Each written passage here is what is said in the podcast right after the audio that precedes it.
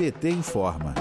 O governo Bolsonaro abriu o acesso ao programa Universidade para Todos, o ProUni, a estudantes de escolas particulares por meio da medida provisória 1075 de 2021, publicada nesta terça-feira, dia 7. A MP altera as leis 11.096 de 2005 e 11.128 de 2005, que tratam do tema.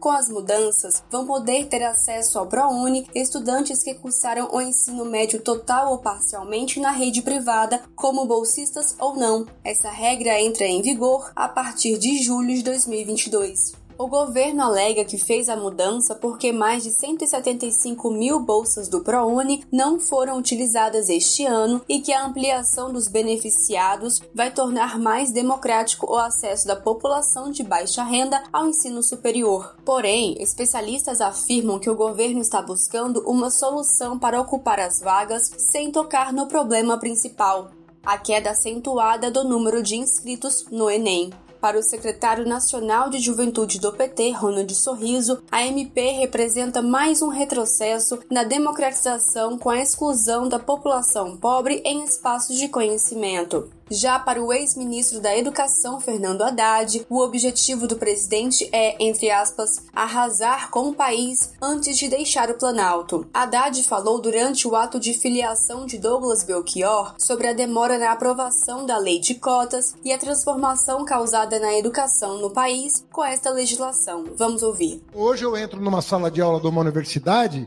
e falo: Brasil tá, tá aqui. Coisa que eu não via quando eu entrei na faculdade. Eu entrei na faculdade e eu não vi o Brasil. Hoje eu entro na faculdade, ele tem cheiro, ele tem gosto, ele tem cor de Brasil. Só que agora é a sala de aula. E apenas ela. Quantos outros espaços vão ter que ganhar essa coloração? O ProUni, criado no governo Lula, ofereceu mais de 2 milhões de bolsas em 10 anos e deu oportunidade para alunos e alunas de baixa renda ingressarem em faculdades particulares. Atualmente, as bolsas só valem para quem estudou em escola pública ou fez ensino médio em escola privada com bolsa integral. Hoje, 19% das bolsas integrais e 56,8% das bolsas parciais não são ocupadas devido à dificuldade de encontrar alunos e alunas com a renda exigida e que obtenham 450 pontos no Enem. De Brasília, Thaisa Vitória para a Rádio PT.